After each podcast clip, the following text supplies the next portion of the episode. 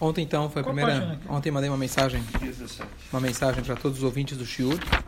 Eu tenho mais ou menos. Tinha três, quatro anos, três, e- quase quatro anos atrás. No total, acho que 800 contatos. Mas nesse interim, muita gente já mudou de celular e já não recebe mais, apagou a agenda. Então, digamos que eu tenha talvez 500, 600 ativos. E aí eu ofereci que eu estou agora mandando shurim diários. E ontem, dentro de, no total, acho que 4 horas, já estou com 101, 101, 101 pessoas que aceitaram ser incomodadas diariamente com mais um WhatsApp de shurim. Então, se Ah, eles isso é bom. se realmente teve essa adesão, imagino que Baruch Hashem, muita gente está ouvindo, então que possam mérito do estudo da Torá trazer Mashiach em breve. Vamos lá. Amém. Hoje é quarta-feira, estamos aqui no livro Haim, página 17, então vamos ler o Romage de hoje. Então a gente estava, ontem a gente deu a passagem de que Eliezer, ele foi até o poço, fez uma reza para Deus e imediatamente Hashem respondeu, ele pediu um sinal divino, como a gente explicou ontem, pediu um sinal divino para ver quem seria a moça que iria se casar, seria a pretendida para para o para o Yitzhak, e Hashem respondeu imediatamente, e ela fez exatamente como ele tinha pedido para Hashem, que ela ofereceu água primeiro, eh, ofereceu água para os, ofereceu água para ele, depois para os camelos. E ele então, no final da palestra de ontem, ele agradeceu a Hashem pelo, por esse sinal, e ela realmente confirmou que ela é justamente da família de Abraão. Vaiomer, e ele disse, abençoado seja Hashem, senhor do meu senhor Abraham, que não retirou a benevolência e a verdade que ele concede ao meu senhor. Aqui estou, no caminho que Hashem conduziu-me, à casa dos irmãos do meu senhor.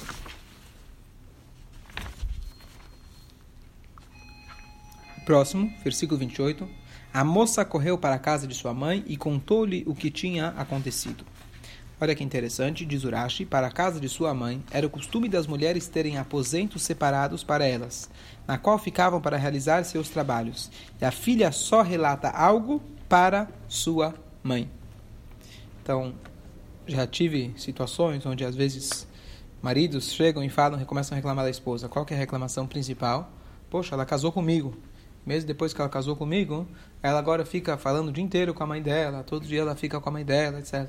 Então, óbvio, cada caso é um caso, cada situação é uma situação, mas saiba de antemão que quando você casa, a pessoa, antes de conhecer, já tinha é, elos, laços de amor muito, muito fortes, que foi quem formou essa moça que você escolheu se casar com ela. Então não pense, não seja egoísta que a partir do momento que você casou com ela, você vai ser o único amor da, da vida dela. Pelo contrário, uma pessoa que ama, ela está pronta para amar mais do que uma pessoa, e assim por diante. Mas saiba que o contato que uma filha tem com a mãe é muito, muito forte. E não tenta desligar esse elo. Aqui Urashi, ele fala para a gente, a filha só relata algo para sua mãe. Não está escrito para o marido, não está escrito para o pai, não está escrito para a amiga, está escrito para a mãe. Então a gente saber respeitar isso que Urashi coloca, que é uma natureza humana. É, óbvio, cada caso é um caso, às vezes tem, a mulher tem que dar atenção para o marido assim por diante, mas saiba que isso é a realidade. Ok. 29. Então, aqui na verdade, o Urashi veio esclarecer uma coisa. Que, que é isso aqui? Eu contei uma informação bonita, mas o que, que tem a ver com o Passuca? O Urashi fala para a casa de sua mãe. O que é para a casa de sua mãe? Para cá, para sua casa, para a casa do seu pai, para a casa da sua família. Por que casa da mãe? Então, duas coisas. O Urashi falou que as mulheres tinham como se fosse, talvez seria é, como se fosse o escritório dela, antigamente, que ela fazia os afazeres nessa casa, e ela foi lá, aparentemente confidenciou essa, essa informação do casamento dela, primeiro com quem? Com a mãe. Por isso a Torá fala que foi para a casa da mãe. O de Rivka ar ushmo Lavan. Rivka tinha um irmão chamado Lavan. Lavan correu até o homem que Esse estava... Lavan é o mesmo do, Yaakov. Sim. O Yaakov depois vai voltar para a casa do Lavan. Ele vai se casar com... Léo. Ela vai se, ele vai se casar justamente com... Ah, ele- Vai, ficar, vai se casar com Rachel e Leá, que eram filhas de Lavan. Certo? Então a Rivka era tia das noras. Das noras. Certo? família pequena. Então, Família Fechada. fechada, mas é isso. Ah, Só se casam entre eles. Desculpa os comentários. Vamos lá. Rivka tinha um irmão chamado Lavan. Lavan correu até o homem que estava no poço. Diz Rashi, correu. Por que correu? Por que, que ele correu? ouro, né? Diz pra gente Urashi, Urashi vai falar, Urashi vai, Urashi sempre vai complementando pra gente entender que Muita riqueza, já a né? índole dele. Em busca de que, ora, quando ouviu o aro que sua mãe recebera de presente, Lavan disse, esta pessoa é rica e pôs os olhos no seu dinheiro. Então, olha aqui que interessante. Se a gente for ver, tem uma Mishnah em Tanit, aquela Mishnah que a gente fala sempre em, no dia 15, Tubeav, 15 de Av, dia famoso, que a, a Gemara fala que as pessoas, as moças, saíam nos campos e cada uma anunciava a, a virtude que ela tinha. Uma anunciava as mulheres belas anunciavam o dinheiro que o, o anunciavam a beleza delas. As mulheres que tinham uma, é, uma boa linhagem, um pedigree anunciavam sua linhagem. Aquelas que tinham dinheiro e assim por diante, roupas bonitas, etc. Então, o que acontece? A Torá, aparentemente, naquele momento, dá uma importância para o dinheiro da pessoa, certo? Não é bem o dinheiro, mas lá, se não me engano, era o aspecto da pessoa, é, é, é as roupas dela, etc. Aqui a gente está criticando Lavan pelo dinheiro. Mas o dinheiro tem o dinheiro e tem o dinheiro. Ou seja, o do dinheiro é energia. E energia você pode usar para o bem ou para o mal. Aqui está muito claro que ele se interessou apenas no dinheiro. Ponto. Tem dinheiro, é isso que eu quero. A Torá fala para a gente, já falei isso inúmeras vezes, como funciona em relação à beleza de uma mulher. Por um lado está escrito no versículo, o rei Salomão ele fala, Sheker achen vehevela yofi. Sheker achen, a beleza é mentira. E a yofi, a formosidade, é banalidade. Mas o que acontece? Por que a Torá então conta pra gente, por exemplo, que a Sara era tão bonita? Por que Deus fez a Sara tão, tão, tão formosa? E a resposta é que falta o final do Pasuk. Isha irat Hashem. Uma, uma moça temente a Deus, hititelalel será louvada. Ou seja, o, o, o, a beleza externa, se ela é desacompanhada, se ela é isolada do temor a Deus, não tem valor nenhum. Mas se ela tem um conteúdo profundo, se ela tem um temor a Deus, a beleza se torna um espelho, se torna uma manifestação da beleza interior. E ela, de alguma maneira, ela é, é, embeleza aquela pessoa, que ela é por dentro bonita e ela é bonita também, seu aspecto físico. Então, se a gente olha para o dinheiro apenas pelo dinheiro, isoladamente, como Lavan, isso é extremamente negativo. Mas se você olha para o dinheiro como um canal para você melhor poder servir a Deus, então não tem problema nenhum. Então, só queria esclarecer isso. Duas dúvidas. Fala. Dois minutos, Carlão. A gente tem que começar. Fala. Tá. Bom, uma pergunta interessante surgiu porque Hashem conta algum, algumas histórias do Shidur, do casamento, a Torá conta em detalhes, outra não. A pergunta acho que é mais abrangente. Por que alguns detalhes a Torá conta, outros a Torá não conta? Então, obviamente, a Torá é ensinamento, não é livro de histórias. A Torá só conta pra gente o que é relevante. Provavelmente, o encontro de Avraham e Sara não teve nada importante ou relevante para a gente aprender, por isso o Torá não registrou. Mas nesse encontro tem só dos detalhes que a gente viu ontem, quanta coisa a gente não aprendeu daquele encontro mágico, onde a água subiu, o, o, sobre o sinal que Eliezer fez, que isso demonstrava a bondade dela. Hoje de manhã a gente falou que primeiro você serve comida, comida você serve primeiro para os para os animais, porque está escrito na Tati a Torá coloca no Shema que primeiro os animais, depois a gente. Em relação à bebida, a gente aprende de, de Rivka que primeiro quem bebeu foi o Eliezer, depois os camelos. Então, de cada um desses detalhes tem uma lição muito importante. Então, não é por a história ser mais emocionante ou mais impactante, etc. A Torá escolhe os assuntos que são mais relevantes para a gente, que são relevantes. O que não é relevante, a Torá não coloca. Versículo 30. E foi quando viu o aro e os braceletes nos braços de sua irmã, e ouviu sua irmã de ficar relatando o que o homem lhe dissera, ele veio até o homem, que permanecia ao lado dos camelos, próximo ao poço, e disse, venha, abençoado por Deus, por que você ainda permanece aqui fora? Eu já limpei a casa e preparei um lugar para os camelos. Tipo, ele foi muito cordial. Vem, entra rápido, já está tudo limpinho. O que significa eu já limpei a casa? Diz Rashi, eu já limpei a casa de idolatria. Ele sabia quem era Abraham. Eles eram parentes, ele sabia quem era Yitzhak. Abraham era conhecido no mundo todo, era parente dele. Então, ele falou, pode entrar, a casa já está, já fiz uma reforma, tá certo? Tem quarto de visita, é, suíte, tá tudo bonitinho para você. Coloquei lá, comprei uma comida kasher lá no, lá no, com as garratas, tá fechadinho, tá na geladeira, pode fazer teu café, não toquei em nada, o que seria hoje em dia, né? Limpei a casa de idolatria. Sim.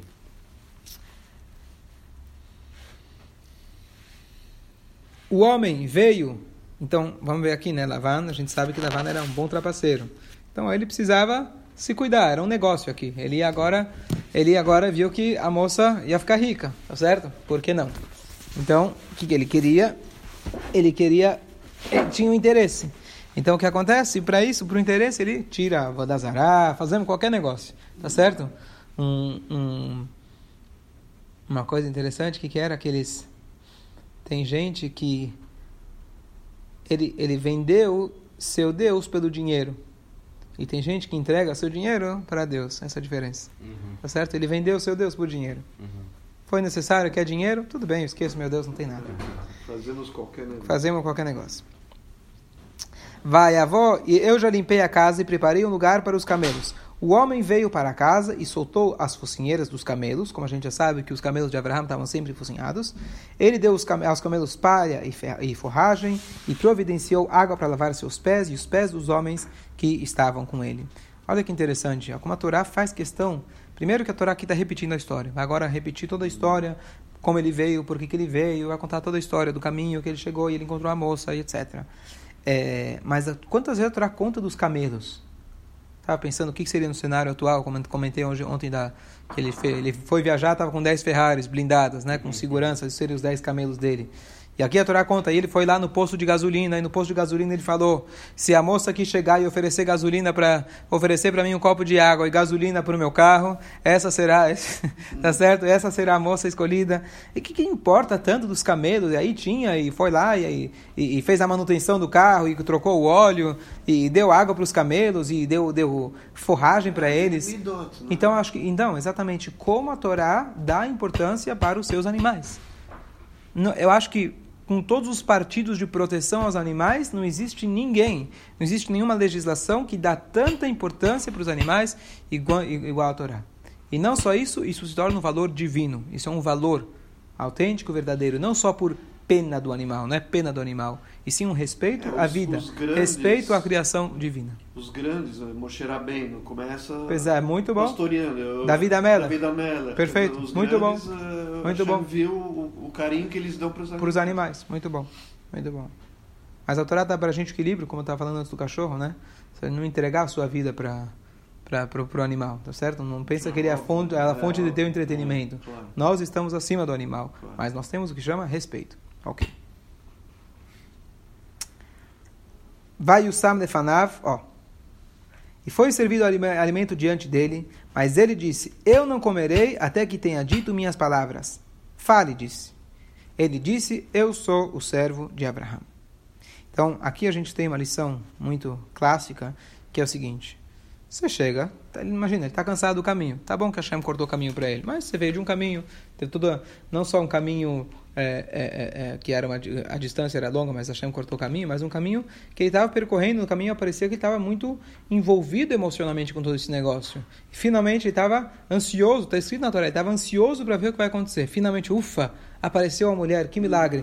O que, que você quer depois que você passa por uma, uma ansiedade muito grande? Agora você relaxou, o que, que você quer? Descansar, deixa eu sentar, comer, vamos tomar o lechai, e depois mais tarde a gente conversa. O que, que ele falou? Não, deixa, eu não vou comer sequer, cheguei de viagem, história, enquanto não fazem a minha shlichut. Aqui a gente vê Eliezer é o protótipo, Eliezer é o protótipo de um shliach, de um enviado, de um emissário.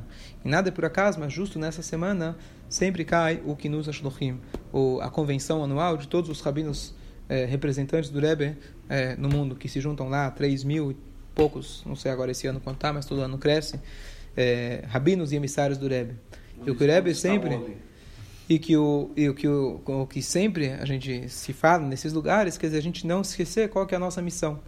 Uma alma quando vem aqui nesse mundo, aquela famosa história da daquele cara que foi para buscar a terra do ouro, ele foi lá, achou uma ilha cheia de ouro e lá ele queria pagar as coisas com ouro, lá ouro não tinha valor. E no final, ah, lá o que tinha valor era gordura. Ele voltou da viagem cheio de gordura. Esqueceu de buscar o ouro, esquece a sua missão. Às vezes a gente na nossa missão, a gente acaba esquecendo qual é o nosso verdadeiro propósito. Mas essa paraxá lembra a gente que antes de você comer e beber e fazer qualquer coisa, nós estamos aqui para servir. Como diz aquela frase, não pergunte o que o país pode fazer por você, pergunte o que você pode fazer pelo país. Ele, esse é o lema de Eliezer, esse é o lema que um Yodi tem que ter. Eu estou aqui para uma missão. Se a gente leva a vida pensando sempre na missão, a gente vai ter uma vida sempre com sentido. Matu.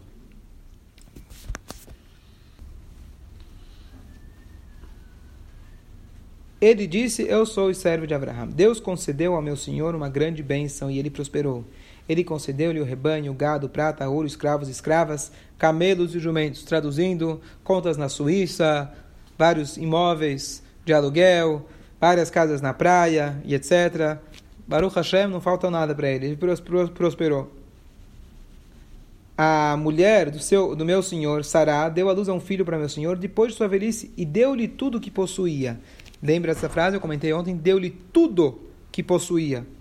Diz Rashi, mostrou-lhe um documento de doação que Abraão tinha dado tudo o que possuía a Yitzhak. Conceito de educação que eu falei ontem, que Abraão não poupou nenhum recurso para ter uma chance melhor que seu filho casa melhor. Aquela ideia que a educação é constante. 37.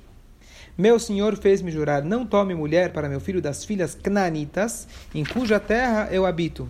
Ao invés disso, você deve ir à casa de meu pai, a minha família, e lá tomarás mulher para meu filho. Então ele está contando aqui toda a história. Ao invés disso, você deve ir à casa do meu pai, a minha, é, desculpa, eu disse ao meu senhor, talvez a jovem não volte comigo.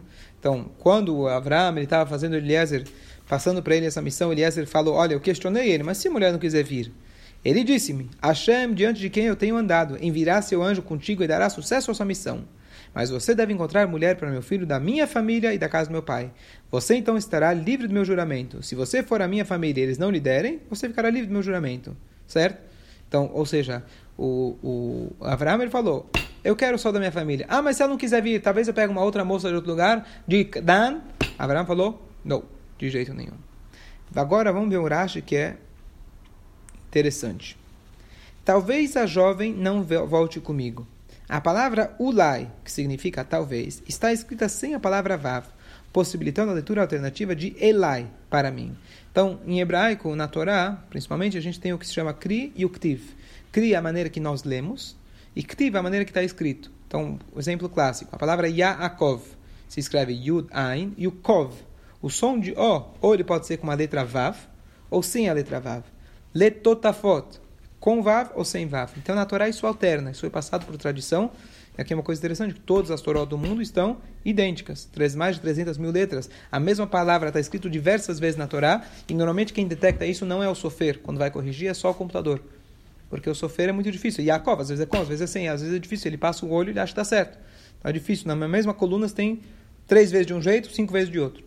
Então a palavra ulai, que a leitura se fala ulai, que significa talvez, está escrita, poderia estar escrito com um vav, de u, mas não está escrito com o vav. Então você pode ler ela, que não é a maneira que a gente lê, mas poderia se ler. A Torá está dando uma dica, elai, significa para mim.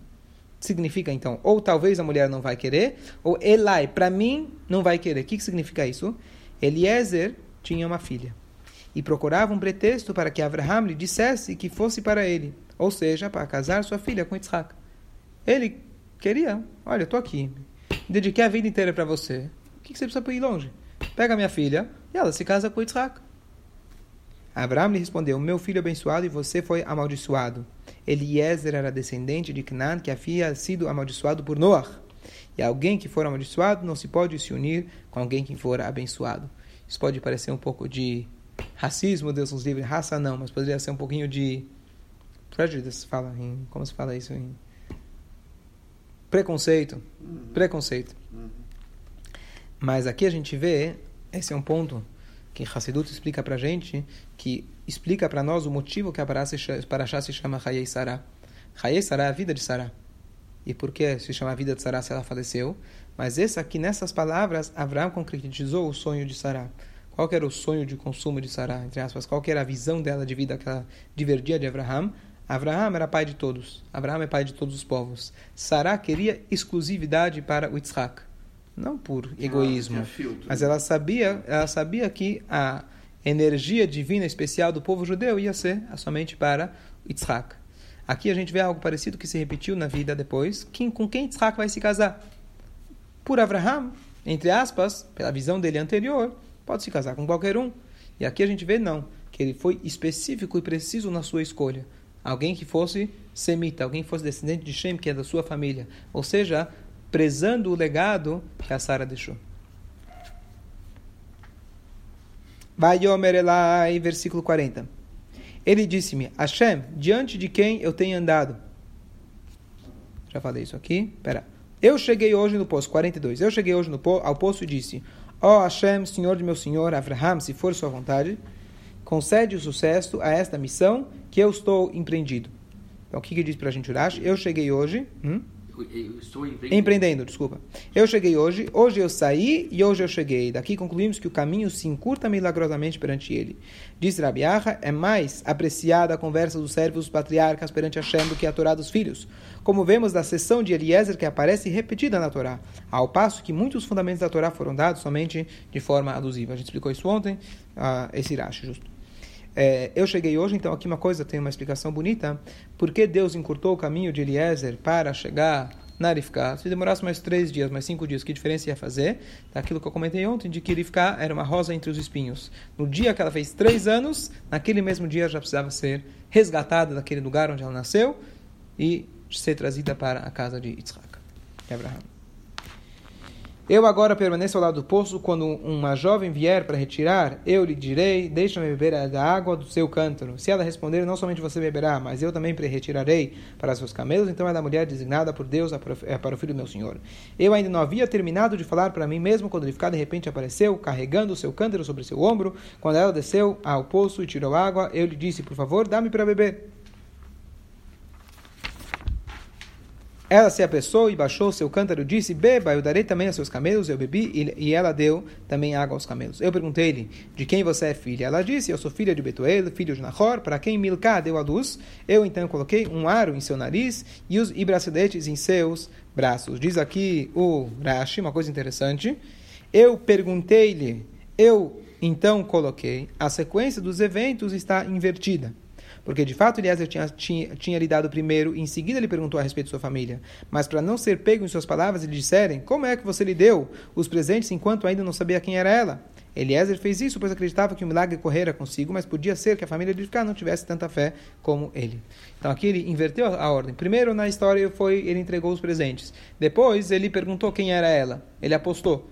Enquanto que quando ele relatou o evento para o Lavan, ele inverteu a ordem dos fatos. Ele falou, perguntei quem era ela, aí eu dei os presentes. Porque isso foi uma reação de fé dele, onde talvez a Lavan, Lavan ia falar, esse cara é um todo. Eu não vou entregar minha, minha irmã nas mãos de um cara que é todo. Ele deu todo o dinheiro, apostou, sem saber, sem ter certeza quem era a moça. Então, para não ter esse problema, ele inverteu a ordem dos fatos. Já que eles não tinham, não eram pessoas de fé, não iam saber apreciar isso. Curvei-me e prostrei-me, prostrei-me a Hashem, abençoei a Hashem, Senhor do meu Deus, Senhor, Abraham, Senhor Abraham, que eh, do meu Senhor Abraham, que me conduziu num caminho verdadeiro para tomar uma sobrinha do meu Senhor para seu filho. Agora, se vocês querem fazer o que é benevolente direito ao meu Senhor e direito ao meu Senhor, digam-me. Se não, se não, eh, se não falem, e eu enviar, eu virarei para a direita ou para a esquerda. Lavani Betuel, quer dizer para a direita ou para a esquerda, ele vai procurar para quem? Das filhas de Ismael, que eram parentes também, ou das filhas de Lot. Tá certo? Isso é a direita e a esquerda. Alavan e Betuel responderam dizendo: Isto é a coisa de Deus, não podemos lhe falar ruim ou bom. Então a primeira resposta deles parece muito convincente. Olha, isso aqui é um milagre. Pode, está feito o negócio. Lembrando que no começo da Paraxá a gente também teve uma figura parecida. Ele, Efron falou para Abraão: Vem, tá de graça. Já demorou para você Demorou para você vir aqui enterrar a Sara. Pode ir. No final, o que ficou? 400, 400 quilos de prata. Cobrou caro. Então aqui também, Lavan e Betuel. Olha que interessante. Lavan era o filho. Betuel. Quem respondeu primeiro? Lavan. Lavan. Uhum. A Torá fala Lavan e Betuel. Quem deveria falar? Betuel e Lavan. Uhum. Diz pra gente. A Torá, Lavan era perverso, se apressou em responder antes de seu pai. Não podemos lhe falar, recusar quanto esse assunto, nem através de uma resposta negativa, nem através de uma resposta adequada, pois está evidente que esse assunto partiu de Hashem. Segundo suas palavras, ficou claro que foi designado para você levá-la a Yitzhak. Eis e ficar diante de ti, toma e vá, e que ela seja esposa por o filho do seu senhor, como Deus falou. Quando o servo de Abraham ouviu essas palavras, prostrou-se ao chão para Deus. Então até aqui tudo parece fantástico, maravilhoso, que ele já vai para casa direto. Mas amanhã a gente vai ver que agora, depois que eles concordaram, eles começam a dificultar. Sabe quando você fecha um negócio? Uma vez tem uma história bonita. Uma vez chegou uma pessoa e pediu para um, um grande doador, pediu uma para ele uma quantia muito grande.